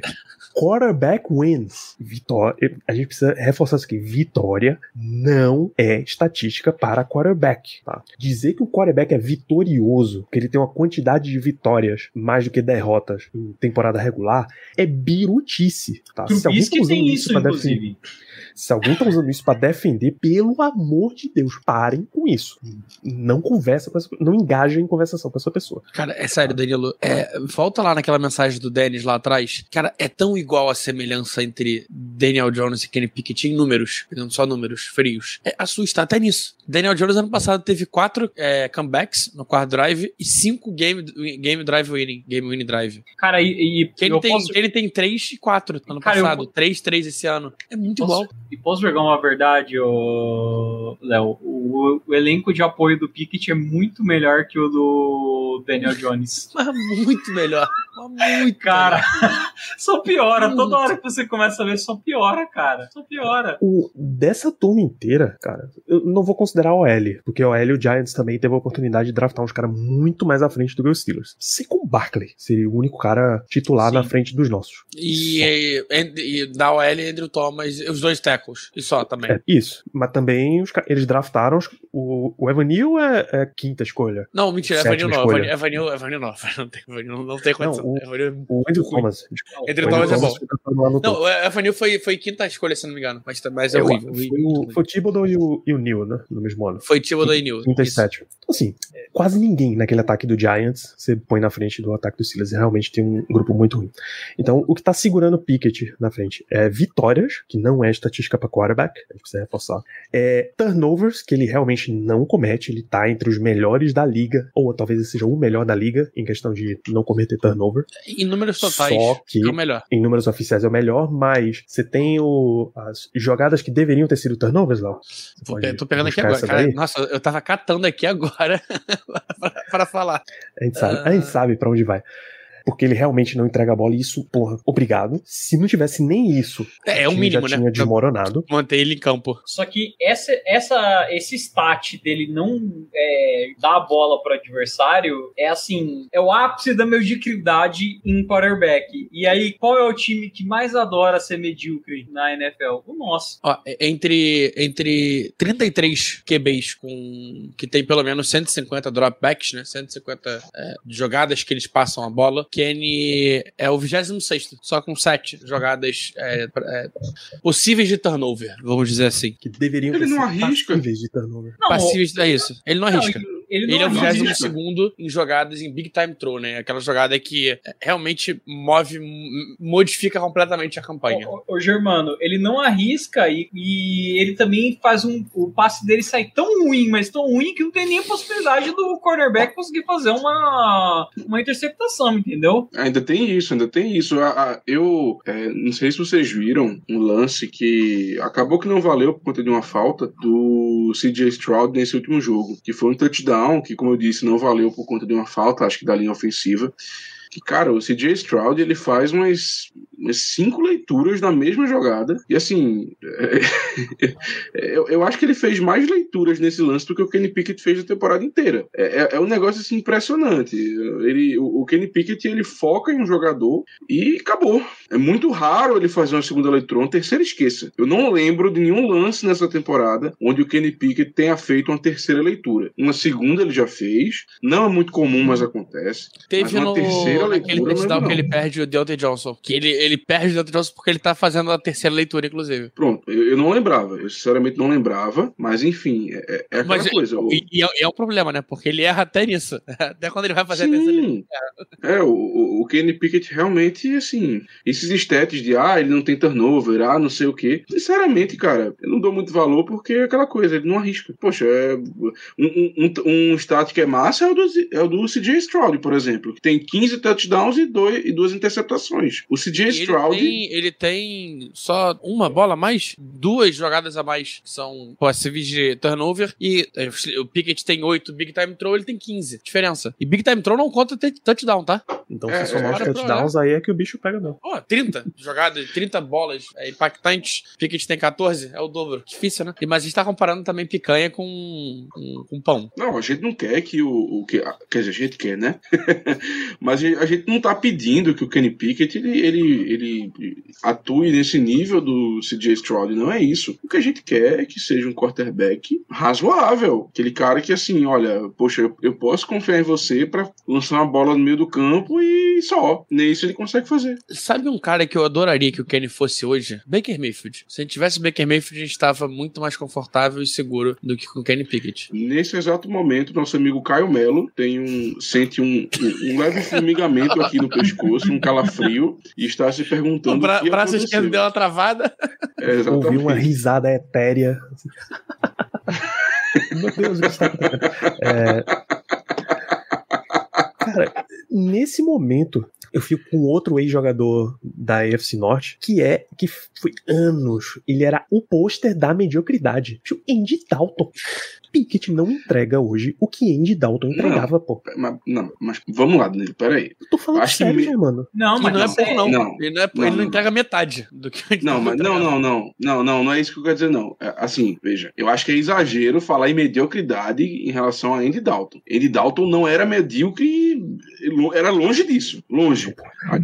Germano, Não, ele- a ele NFL passou anos é. falando a linha de A Dalton, linha-. Quem tá Sim. acima da linha de Dalton é bom, quem tá abaixo é ruim. Ele era Isso é bom, né? medíocre. É, então, e, e, cara, não é, isso não é uma coisa do Brasil, que a ESPN fala, não, isso é uma coisa internacional. Lá fora falavam, sabe? É, é- é- é- era tipo assim, era, todo mundo falava Bicho, isso. Eu passei a off-season inteira Hum. me tremendo de medo, e a palavra correta não é tremendo, mas eu prefiro não, não usá-la, do Steelers e atrás do Jimmy Garoppolo, sabe? Moleque, sim. E hoje em dia, talvez eu tivesse um pouquinho mais feliz. Existe, existe uma boa possibilidade de que ele fosse entregar mais turnovers, entregar a bola mais pro adversário, mas também entregar mais touchdown, sabe? Com o elenco que os Steelers têm ao redor, quarterbacks piores, que eu acho que Garoppolo é pior do que Pickett. Eu prefiro dar mais chances a Pickett no mundo geral, antes da temporada, né? Do que trazer o Jimmy G. Mano, um mas cara existe que... uma, possi- uma possibilidade, pô, que ele fosse cara Deixa eu, jogar só melhor. me de- de- deixa eu só me defender aqui, porque, Danilo, você tá certo, na verdade. É porque eu estava interpretando mediocridade no sentido de péssimo, no sentido de não, muito não. ruim.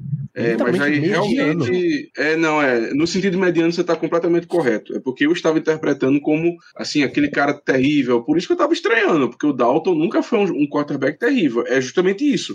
Dalton era o parâmetro da liga para você saber se você precisava de um, de um quarterback novo ou, ou se você mantinha a- aquele que você tinha, porque o Dalton ele conseguia não perder a temporada para você. Era isso, era isso. Isso. É, o fenômeno Joshua Dobbs, por exemplo, é completamente injusto de Joshua Dobbs. Porque Dobbs era realmente um quarterback 3 na liga, pô. Ele é um cara genial.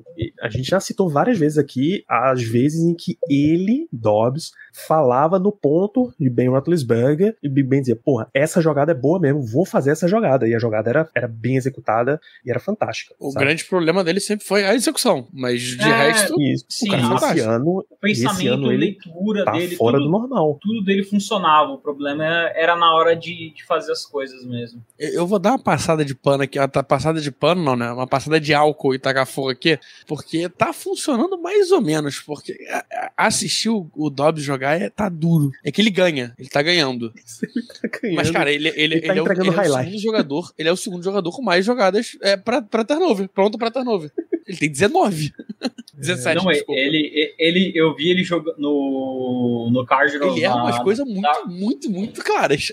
no Cardinals na Red Zone, tava dando pra ver que ele tava. te- te- teve um, eu vi um passe que ele foi interceptado assim, que, cara, foi um bagulho nível turbista. Assim, ele olhou o fantasma, jogou no meio de dois. Jogou pra dois caras do, do time adversário. O- Aí, sei lá o que, que rolou no Vikings, que esses dois jogos, pelo menos até agora, engatou. No geral, ele tava. Eu vi Cardinals e Rams, tá? O jogo que eles tiveram, e ele tava bem. Pelo menos na minha visão, ele tava bem nessa, nessa partida.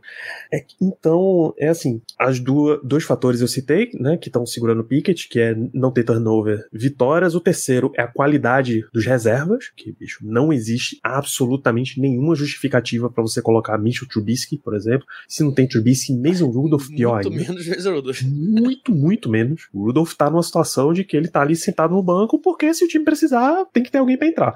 Eu Mas- até diria que a, a única explicativa pra isso era você ter certeza que o Kenny não serve pra nada e você tentar pelo menos uma posição melhor no draft. A única, mas cara, isso aí ia ser um negócio tão que- broxante pros jogadores. Isso, isso destrói culturas, tá? Tem que Sim. acaba com, com o teu vestiário também, porque é muito difícil você manter. É, e De, tá um dia você tá dizendo perde, perde, perde, muito, né? perde, e de repente você tem que virar a chave pros caras começar a ganhar. Por exemplo, hoje a gente não. A gente não seria pick top 10, com certeza. Se perdesse todos os jogos. A gente não, Não, era top não, 10. não. A gente já tem Tem, seis vitórias. tem muito cara dedicado, tem muito time dedicado. pô. pô, Posso entrar num ponto que eu tava pensando hoje, assim, no. Cara, é, o Steelers é basicamente uma equipe de futebol americano se, sei lá, o Celso Rotti fosse o treinador dela. Pra quem teve, para quem teve seu time treinado pelo Celso Rotti, sabe o que é isso? É defesa, retranca e de vez em- e você tem ali umas três jogadas cantadas que você consegue marcar um golzinho, entendeu? E a defesa segurando o, o ferrolho. Às vezes toma pressão, sempre toma pressão, porque às vezes a defesa não é muito boa, mas tá ganhando o jogo, né? Então, assim, cara, é, é o puro futebol do, do Celso Rotti, cara. É o puro, puro, puro. Para os menos afortunados, eu faço a tradução. É o futebol geninho. Nossa, Ei. É, então, cara, é assim, os reservas não vão tirar a vaga de Kenny Pickett. É, é até pouco prudente você fazer isso. É até pouco inteligente você colocar Trubisky, Rudolph a essa altura, porque no final das contas você vai ter que ver se você consegue salvar o Pickett pelo menos nesse ano 2. E o último fator é realmente tá, ser um quarterback no ano 2. Ah, lembrei. É a tal da história do quarterback clutch que resolve os jogos no, no final dele. É o que tá segurando. Mas, bicho, isso é um negócio tão frágil, tão frágil. Por quê? Não existe explicação racional nenhuma de por que você, o Steelers só consegue jogar no ataque na última campanha, no último quarto. Não existe. Absolutamente não tem como justificar Fracassa o jogo inteiro, uma hora dá certo. Dá. É meio isso, Isso né? só dá certo naqueles vídeos dos caras que puxa corrida no Forza. Cara, ah, vou hoje ganhar com o carro do Dominique Toretto, Velozes e Furiosos. Todo mundo dispara na frente, ele começa de ré, dá, sei lá, uns 20 segundos, os caras disparam e aí ele engata e vai até ganhar a corrida. Não É o existe. Boca Juniors na Libertadores. Vai até o final, chega nos pênaltis e ganha nos pênaltis. É isso. Não existe você colocar o seu time nessa situação, cara. Não dá. Por quê? Quem é que vai explicar por que o pra mim, Steelers só Danilo, joga assim? Eu tenho pra mim que vi- as, as vitórias de QB, que são essas vitórias de quarto quarto, pra mim não são vitórias de QB. É, são derrotas de defesas. E aí te, te levanta o ponto. Justin Herbert é um cara que, pô, teve temporada que ele metia 30 pontos todo jogo e perdia uma porrada desses jogos. Kirk Cousins, ano passado, ganhava os jogos é, na hora do vamos ver, a defesa vinha e perdia. Então, eu- eu não consigo botar isso na conta do QB, a não ser que o QB esteja fazendo o que eu falei. O que o Kirk Cousins fazia, o que o Justin Herbert fazia, e ainda assim o não conseguia ganhar. Kenny Pickett, ele, a defesa segura o jogo inteiro pra ele ter a chance no último quarto, e ele ganha o jogo. Pra mim, isso é vitória da defesa, não é, não é do, não é do QB. Pra mim, uma defesa, um cara que não consegue ganhar um jogo com que a gente toma mais de 17 pontos, não dá pra falar que ele é clutch. Isso não é ser clutch. Pô, 17 pontos, cara. Dois touchdowns no field goal. a narrativa é essa. Não, ele no quarto, no quarto período, ele vai lá, coloca o time em duas campanhas de field goal, ele acha mais um touchdown e ele é um cara clutch. O Justin Herbert, o Kirk Cousins, são caras que têm o carimbo na NFL de anti-clutch. É alérgico à decisão. Na hora que o time precisa deles, ah, os caras amarelam. Cacete, o cara jogou o jogo inteiro, pô. Cara, não cara, deu dele ganhar. Aí tu olha, tu olha o stat final, o cara tem lá Não, 400 é- jardas, é- 4 touchdowns, passados ou corrida, derrota.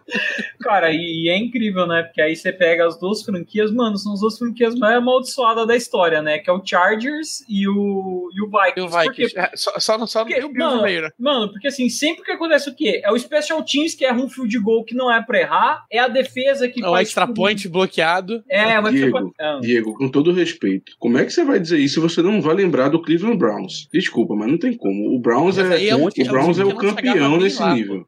É o Não, time o- que mais fede a fracasso. Cara, é Não, a é fábrica, o é a, é a fábrica da tristeza, né? Não, mas é que o Browns fede a fracasso. Esses times que o Diego falou, eles fedem a quase sucesso. É, exatamente. É porque assim, o Chargers, você fala, mano, finalmente vai, finalmente vai. Aí Ele assim, comprou pô, perfume. É isso, é o, perfume, é o perfume do perigo. É o perfume do perigo. Cara, aí chega assim, pô, só falta esse field goal aqui de 20 jardas pro Charger ser ganhar o jogo de playoff. Aí o cara, sei lá, escorrega na bola, tá ligado? Tipo, é, é assim que é o que é o Chargers. É sempre assim, esse que é o problema. Eles tiveram um ano que eles tinham o melhor ataque e a melhor defesa da NFL. E eles se lascaram porque eles conseguiram ter o pior special teams da NFL também. Era primeira, de- primeira em defesa, primeiro em ataque e trigésimo segundo em special teams. E perderam por conta disso. Cara, é um é inacreditável. É um time que teve o Philip Rivers e agora do Philip Rivers o cara transicionou pro Justin Herbert, velho. E eles não conseguem ganhar ainda, mano. Puta, puta merda, velho. Cara, é, o Chargers é o caso do. Quando eles estão realmente na crista da onda, meu irmão. Esse é o nosso ano. Agora a gente vai ganhar. Nosso time é absurdo. O quarterback deles estoura o joelho, o running back deles estoura o joelho. A defesa inteira, é, dois é preso, um é. um sofre acidente de carro, o outro quebra Não, a esse, é, perna andando de esse, esse é o. Dallas Cowboys. Não existe. absolutamente não existe. Então, assim, o Steelers fica, fica nessa situação de, ah, porque Kane é clutch, Kane é clutch e tal, mas, bicho, alguma hora, e isso já aconteceu nessa temporada, não vai ser suficiente. Você vai estar 20 pontos atrás, você vai estar tomando um 30 a 6 e não vai ter como recuperar, pô. Posso levantar outra coisa que eu não sei se é algo que segura ele ou não, uma questão meio de bairrismo de ele ter sido o QB de beat. Cara, Eu- eu se o GM fosse o Kevin time- Colbert, Eu diria que sim. Porque Então, ainda é, pô, eu draftei Danilo. esse cara. Eu quero Ah, recuperar esse maluco aqui. Fui eu que pedi e eu posso, eu posso resolver. Isso tem- esse ego grande, mais do que o bairrismo dele ser um cara todo esse tempo em Pittsburgh, teria, teria essa situação aí. É, mas eu acho que tem muito também da, da- do que você falou, né? Filosofia do time. É, o time não gosta de. de- e, e não é nem cedo, tá? Porque ele está no meio do segundo ano dele, ele tem 23 jogos, ele tem uma temporada e um terço. Não dá nem falar que deu uma temporada e meia ainda. É, mas é uma franquia que não tá acostumada a fazer isso também, né? Não é o Brown. O Brown, sim, cara. O Brown já olhava o QB, dava um ano pro cara, via que o cara era horrível e pegava outro. É, Cardinals fez a mesma coisa. Tipo, franquias estão acostumadas a isso. A gente não tá acostumado. E aí é um ponto negativo. Mas pra mim, o que mais me, me. Não é nem incomoda, mas o que mais me deixa com medo é que, cara, o Kenny ele tá numa, numa zona cinzenta, e aí voltando a falar da tal linha do Andy Dalton, ele tá abaixo da linha, mas ele tá acima de muita gente ainda. O Kenny não é o pior, não é top, não é bot 5 QBs da liga hoje. A o nosso time não dá. compensação, é porque tem uma galera se esforçando pra Sim. caramba pra tá. Sim. Não, e o nosso time não dá a menor condição pra gente ter uma escolha alta. Então a gente tá naquela zona cinzenta de, de que o Rams viveu por muito tempo, do que o 49ers está vivendo ad eternum. Irmão, ou você arrisca e tenta ganhar um título, ou então tu continua nisso por mais alguns anos. Até aposentar Ken Hayward, até aposentar TJ Watt, e aí tu vê qual é. Ou então até eles pedirem pra sair, porque não aguentam mais ficar, ficar aqui querem ganhar um anel. Eu tenho medo tão grande disso, cara. de eu tenho medo de sacrificar um monte e mesmo assim não resolver, não tem o que fazer. Ou de ficar nesse, não, agora vai, agora vai, agora vai e nunca sair. Ficar nesse ciclo, no ciclo, enterrado no ciclo de mediocridade, no ciclo Daniel Jones aí, é muito difícil, cara, é muito difícil. Então a gente trouxe o que é que segura Kenny Pickett, o que é os pontos positivos. A trouxe um monte de ponto negativo que a gente devia. O que é que dá pra fazer, os Steelers? Um, ele precisa continuar jogando. Não, 2023, até terminar essa temporada, Kenny Pickett segue teu titular incontestável, sem nem pensar em colocar nenhum dos reservas dele. Porque todas as outras opções são terríveis. São completamente São piores. assustadoras. Muito piores. Muito piores. Eu falo pra vocês, o dia de Steelers e Jaguars, eu não tava assistindo ao vivo, eu tava no estádio, tava vendo Marinas e Spectros. Tá? Foi, Marinas e Spectros. Eu voltei pra casa, no dia seguinte eu fui, na mesma noite, aliás, o Sunday Night não era legal, eu fui rever o jogo. Assim que Mitchell Trubisky entra em campo, eu não, não tava ligado que Pickett tinha machucado, quando ele entrou em campo, eu desliguei a TV e fui dormir. Porque É porque eu se soubesse, tu não tinha nem ligado ao jogo, né? Eu me recuso. Não, até, até assisto derrota dos Steelers, não tenho problema com isso não. Não, não, não, não é pela derrota, Existe, o- é pela mediocridade. existe esse, esse compromisso, compromisso com, com o podcast. Aí eu assisto. Inclusive, é- é- a gente tem que mudar isso, tá? A gente tem que assistir todos os mediocridade, Não, não, não, é, não, é, não, é, não é mais compromisso com a mediocridade. Porque mediocridade, se fosse com a mediocridade, tava bom. É, é, tá, tá pior. É compromisso com a ruindade. É, então ele precisa ser o titular até o final do ano. Juro pra vocês, a gente tá na semana 10. A, a partir de agora, até o final da temporada, eu não falo mais disso, tá? Não falo mais de free agents, eu não falo mais de draft, falo mais disso. Hoje a gente vai. Ah, é, tem uma série de, de perguntas e comentários de vocês aqui. Vou trazer, ó. O Renan de Vieira. Canada poderia pedir um quarterback no próximo draft. Renan, esqueça Matt Canada, pelo amor de Deus. Não considere por um segundo possibilidade de Matt Canada ficar. Ah, mas os Steelers não demitem ninguém. Bicho, se você for trabalhar com a possibilidade de Matt Canada permanecer, você vai estar trazendo pesadelos pra sua vida, de propósito. Vamos viver no mundo da luz, por favor. Então, esqueça. E desculpa, Danilo. É, hoje, na lista de corte, Kenny Pickett pra mim tá na frente do Matt Canada. Hoje. Estamos falando, são 14 de novembro de 2023. Matt Canada é horrível. Pra mim tem que ser cortado. Mas Kenny tá na frente dele. Falando- tá falando um cara que tem camisa do, do, do, do Kenny. Camisa do Kenny. Eu continuo afirmando isso. Hoje, eu vejo o Kenny como uma prioridade pra corte à frente do Matt Canada. Isso não significa que Matt Canada tem que ficar, tá, gente? Pelo amor de Deus. Pra mim também roda. Mas, O famoso escolhe ou morre, você escolhia ficar com Matt É. Canada e não com Pickett. você só tem uma bala, tem, tem que salvar.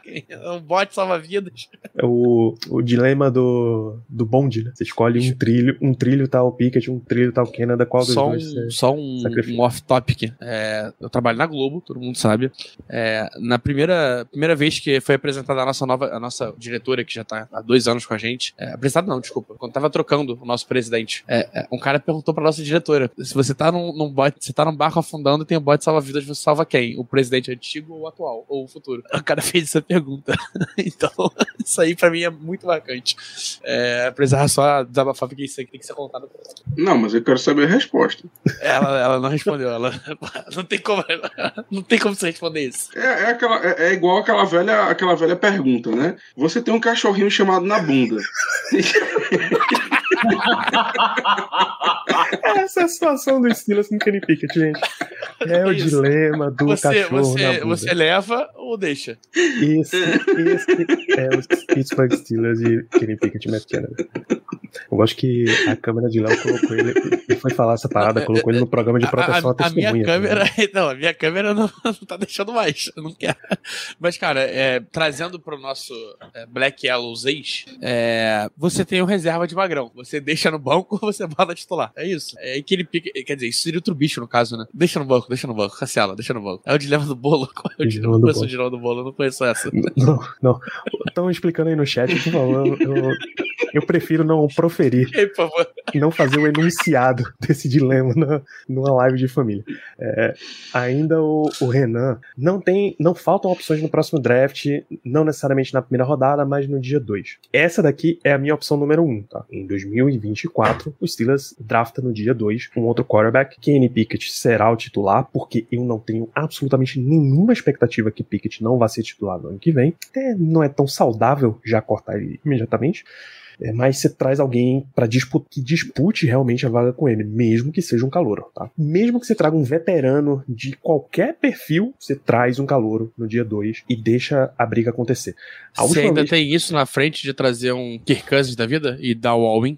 Mesmo se você trouxer o Kirk Cousins, drafta um cara no dia também- 2. Usado, gostei. Sabe o que o time que eu me lembro que fez isso é o Seattle Seahawks. Em 2012, na terceira rodada eles trouxeram o Russell Wilson. Eles contrataram um cara que era o reserva do Aaron Rodgers, passou com uns 5 touchdowns Matt no jogo, Flynn. Matt Flynn, perfeitamente. E eu acho que eles ainda tinham o Matt Hasselbeck no time. O- Esses três caras brigaram e o Russell Wilson saiu como titular. O Redskins também fez isso, né? Foi o RG3 e o Case Keenum, né? Eles pegaram no mesmo draft E o também. Kirk Cousins. Foi o Kirk Cousins, né? Foi o Kirk Cousins, verdade. Kirk Case Keenum foi, foi outro time. Foi o que? Denver que pegou, né? Ah, agora Cara, já rodou. Case Keenum já rodou tanto nessa. É, liga, então.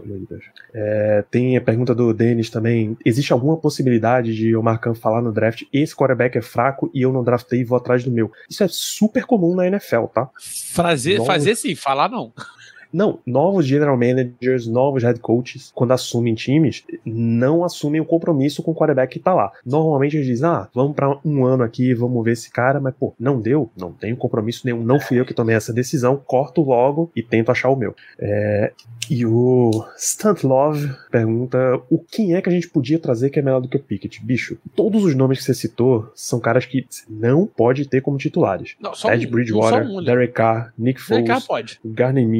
Não, já che chega, chega. É me- melhor do que o, melhor do que o Kelly. Mas pra 2024, não, Léo. É, é isso Não, aí. não dá. Esquece, esquece isso daí. Quem é, quem é o Smith? Smith é o Alex Smith? Pô, ele citou um Smith? Ah, é, é. Ele não chega nem perto do Alex Smith, que é o, o padrão de game manager da liga, né? Porra, Não, adoraria é ter Alex Smith no, meu, no hoje. Adoraria muita coisa. Pelo amor de Deus. É, e o, o último é: o Matt fala sobre testar um Justin Fields da vida, porque não tem cap para quarterback com contrato. Justin Fields terá um contrato se ele virar um quarterback no Pittsburgh Steelers, tá?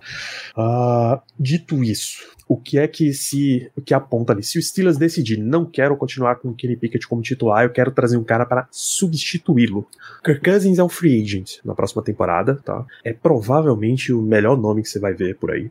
Justin Fields deve ficar sem time, desculpa, deve ficar disponível, porque aí o Bears vai estar draftando um quarterback novo. Kyler Murray é outro nome que se fala muito, porque o Cardinals tá claramente indo atrás do seu próximo quarterback. Ah, E lembrando que tudo que você tá citando é a torcida falando, tá? Não existe Isso. nenhuma informação, nenhum boato, nada. É só a torcida Nada. falando eu Tudo quero. desejo. Não, É não, tu não vai abrir a né? lista do lance. Não sei se aí, são- aí em Recife tinha muito, São Paulo eu sei que tinha. Mas já abri a lista do lance, tá lá transferências, rumor, rumor, rumor, interesse, interesse. É muito. Ou não, aqui em Recife o boato grande, grande mesmo que rolou foi foi repercutiram o Cautio Mercato. Di- Disseram que Luca Toni estava assinando com o esporte. Dentro.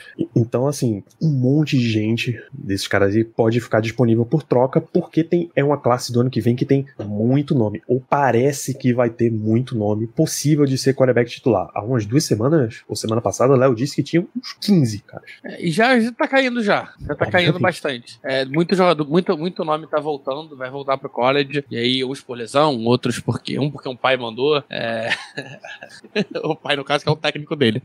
É, mas brincadeiras à parte, é um cara que precisa mesmo voltar, mas. é, Vai, talvez caiu pra uns sete nomes, que continua sendo um número alto. Então, esse é um ano em que provavelmente vai ter muita gente disponível, vai ter muita gente indo atrás também, e é saudável você draftar um cara no ano que tá muito disponível assim. Não existe motivo pro Steelers não draftar. Ok, se você gasta uma escolha de segunda rodada, essa tua escolha poderia ter sido teu center da próxima, da próxima geração já pode ter sido o teu próximo cornerback, teu próximo linebacker, tudo bem. Eu acho que é um risco que você pode tranquilamente correr. Se você tem um general manager competente, como a gente avalia o Marcan, como um cara muito competente, você já fez manobras, você faz manobras ali na época do draft para garantir uma escolha de dia 2 extra, umas escolhas de quarta, quinta rodada que você pode juntar num pacote, dar uma subida e pegar, pegar um cara, ah, juntei uma quarta, uma quinta, uma sétima, troquei isso por uma terceira, garanti um, um quarterback extra nesse nível assim. Se a gente começar a, a citar nomes, a não ser que, Léo, você tem uma lista já, ó, esses caras aqui são muito bons, e aí você só fala o nome de todos eles, porque se a gente for falar, avaliar, isso aqui vira outro podcast de draft. Agora, em ordem pra tu ainda. Drake tá Meyer, Caleb Williams, DJ McCarty, é, Michael Penix ainda, Michael Penix, Penix, ainda Opa, lá ele, lá ele, lá ele. ele volta ou não, ele teve uma lesão, talvez ele volte. Uh, Jaden Daniels, Bo Nix, Ken Hayward, Ken Ward, quer dizer, desculpa, Cameron Ward. Pô, já é... tem, tem outro irmão? Michael Pratt. Acho que é essa lista aí. Sete Vai, caras que você julga que. Sete cara, oito sete, caras, oito. na verdade. Que você julga 18, draftáveis que voltem. possam virar titular na NFL. Sim. Tá? Sanders, Sanders, gente... falando do Sanders, ele volta pra, pra próxima temporada. É muito cru ainda, o pai dele pediu. Ele que eu tava citando na hora do pai. o técnico Esse... dele é literalmente o Dion Sanders. O, o, Daniels é o quê? Ele é o de LSU? O Daniels é LSU. Que tá ah, é... vai, vai, vai disputar o, o Heisman. Heisman. Ah, é o Jaden Daniels. É Jaden, né? Jalen? É Jaden. Jaden. É. Pode ser. Não, não, não, é nada demais. Tá, hoje em dia tá o quê? Eu acho que, é o, eu acho que o Penix é o favorito, né? Pra quê? Pra voltar? Pro Heisman? Não, pro Heisman. Ah, eu acho que é o Jaden. Tu acha que é o Jaden? Ou, na verdade, não, Marvin Harrison. Marvin Harrison, wide receiver. Rapaz. É bem possível, hoje, bem possível. Hoje uma outra... Ah, é, vai, vai, ser o, vai ser o Marvin Harrison. Também, bem possível. É, nas casas de apostas é o Bonix, depois Jaden Daniels e Michael Penix. O Bonix meteu seis touchdowns no, no último jogo que teve. É, mas tem 90 anos de idade também, né? É, não, é, então, esse é a red flag dele total, né? O cara tem, sei lá, 32 23, anos 23. e tá... 32, velho, ele tá, é, inverte isso aí. Bonix, desde que eu comecei a acompanhar a college, faz, sei lá, então, é... É, sete anos, olha lá. Sete anos o cara tá jogando, pô. Ele, ah, ele tava lá, ele foi pra Auburn, aí de Auburn agora ele foi pra, pra Oregon. Ah, mano, o cara é igual aquele Pickett, chegou na liga com 25 anos e não sabe ler uma defesa. É, é, só, só completando esses nomes aí, tem alguns nomes que é, do jeito que. Se for igual foi esse ano, porque esse ano, esse ano a gente teve recorde de calouros, QB calouros jogando, né? Foram 10, se não 10. me engano. Então, aí tem outros nomes, tipo Carson Beck, que é o QB mais feio da história, é, Jordan Travis, é, que podem acabar tendo chance também, sabe? O Diego, o Bo Nick seria o presidente do DA. Com certeza, nunca se é presidente, forma, não sei, mas o, o, provável. Nunca se forma para continuar Cara, lá no, no cargo ó, e tal. Ô, Germano, eu tenho uma teoria muito forte que ele tá se transferindo de faculdade exatamente para não jubilar o curso, cara. Não duvido, não duvido, não duvido. Tá cheio das DP e, mano, ele fala, cara, não vou conseguir pagar isso aqui não, mano, tem que transferir, velho. Cara, eu acho que pior que o pior que o Bo Nix, sendo muito sincero, acho que só tem um maluco que foi do Ohio State. Eu não ah, lembro tem, se tem os caras de 30 anos ainda aí. Não, não, não, não, mas não, mas de nome assim, eu acho que pior que ele, eu só lembro do talvez do JT Daniels, mas tem outro cara que foi de Ohio State. JT Daniels é guerreiro. JT Daniels era guerreiro. O que saiu do, o que saiu do college com 25 anos, pô. Não, mas não, mas não é pela idade, é pelo nome, entendeu? Aquele, aquele nome que nunca ah, sai do college. Eterno. Ah, mas aí deve é... ser tipo Arthur Smith da vida. Não, é... tem, não, tinha um cara de Ohio J State, James, cara. James, que... James Carter. James Carter tem uns 15. Tem, tem, um cara de, tinha um cara de Ohio State, era, era o JT Daniels e tinha outro, mas eu não vou lembrar agora. Que assim, esse, esse, só esses dois que ganham do Bo Nix. Só esses dois. Cara, e sabe o que, que deu esse efeito extra? Foi a época da pandemia, né? Que a temporada não contou, né, pro, pro ano. Aí você vê que tem uma galera ali que ficou muito mais tempo no, no college que, que deveria ficar. Kenny Pickett, por exemplo. Exatamente. O Kenny Pickett tá usou tá ano, ano de elegibilidade. O ano bom dele não era para existir, se você for considerar se não valesse, né, o, o ano da, da pandemia. Como é que era o nome do... Era, era o Stetson Bennett. Stetson Bennett. Era outra aí, eterna. Também, o Matt, deixa eu ver aqui. É... Então, contem é claro que a gente ainda tá falando em nível de mocks, a gente ainda tá falando em nível de previsões e tal, que vai ter uma classe com muito quarterback na primeira rodada. E se não tiver muito quarterback na primeira rodada, é uma boa chance da gente roubar um ali na segunda rodada de um bom nível, tá? E aí, não Danilo? comecem, não comecem no papo já, agora. Hoje é dia 14 de novembro, 21 e 49. Não comece o papo, pô, nem vou assistir esse cara aqui porque eu sei que não vai sobrar, bicho. Está em novembro. A Parem gente com tinha isso. certeza que Malik Willis não ia sobrar também, né? Parem com isso, pelo amor de Deus, tá? Aí, se divirtam, por favor. Não tragam essa pressão para os, os ombros de vocês. E vão, vão ver Drake May Caleb Williams, que é gostoso de ver. Assiste Mas- essa galera toda. Mas deixa eu te fazer uma pergunta agora, que eu queria saber dos três. Supondo que a gente só possa pegar um QB ano que vem. Um, vocês iriam atrás de um cara tipo Kirk Cousins, atrás de um cara é, tipo Jacob Brissett, ou um QB no draft? Primeira ou segunda ou terceira rodada, o que for. Eu iria de Kirk Cousins. É, pensando nas opções, cara, a lesão do Kirk Cousins foi Aquiles também, não foi? Ah, mas aí, cara, nada que não dá pra, dê pra recuperar. O problema é tu ter a lesão e ficar jogando igual o Burrow. Cara, eu. eu gosto do Kyler Murray, velho. Nossa, me dói admitir isso. e, Tipo, ele é relativamente novo, né? Comparado com o Kirk Cousins, né? Ele é um cara que, tipo, eu, pra mim, seria uma opção boa. Eu gosto muito do. Cara, é, é- O é- Kyler é- Murray tem 26 anos, tá? É um ano mais velho que o Kenny. eu acho, eu acho legal de assistir o Kyler Murray jogar, porque assim, mano, ele é tão atlético, mas ele é tão atlético que ele começa, tipo, ele vai para pro lado direito do campo, aí os caras começam a fechar nele, ele vai pro lado esquerdo e ele consegue firmar a base pra jogar a bola, sabe? Tipo, eu gosto desse atleticismo dele, assim, mas é um cara que eu gostaria, assim, e pela situação do Cardinals, cara, quem sabe eles não vão com, com um QB bom desse draft aí, né? O, no caso do Drake May, do Caleb Williams. E tu, Germano? Draft. Eu prefiro alguém no draft. Como eu disse, é uma escolha de segundo dia, talvez começo de quarto dia, ou terceiro dia no caso, né? Não existe quarto dia. Mas eu iria de draft. Eu acho que nesse momento seria melhor, até por ser mais barato, porque para pegar alguém na free agency ou através de uma troca, eu acho que seria muito oneroso nesse momento. Então eu prefiro agora, pensando nesse exercício, ir atrás de alguém no draft. Ainda mais porque a classe, como a gente está comentando aqui, parece ser boa. Então, também draftaria. Ah, o Stantlove faz duas perguntas. Quantos anos o Matthew Stafford tinha quando o Rams foi buscar? 33. Mas ele já era um quarterback super estabelecido. Absolutamente estabelecido. Cotado entre os melhores, mas que não tinha um time que ajudava. E Kirk Cousins, neste Tem momento. 35. Os dois têm só a mesma idade. 35 anos. Tá? Então, em resumo, pra gente fechar a situação do Kenny Pickett. Tá jogando muito mal, continua. Ele precisa desenrolar isso tudo aí que tá travado dele. Matt Canada normalmente não ajuda, não queremos que fique no ano que vem. Mas ele tá começando a dar um piso para esse ataque. E os Steelers têm grandes decisões no ano que vem. E 5 e final, acabou. A gente não fala mais de substituição de Kenny Pickett enquanto durar essa temporada, fechado? Tá bom. Se vocês quiserem passar mais dias e dias e tardes e finais de semana e feriados no grupo discutindo Kyler Murray, Kirk Cousins e Gardner Minshew e Jacoby Brissett da vida, é a vida de vocês. Nesta live, neste ambiente de live, aliás, encerramos por aqui esse assunto. Corta a cena, Chile Browns, que ele fica joga Aí qual é o caso? A gente continua falando que Pickett tá jogando mal. Ele vai jogar até Não, o mas final é do isso. ano, pô.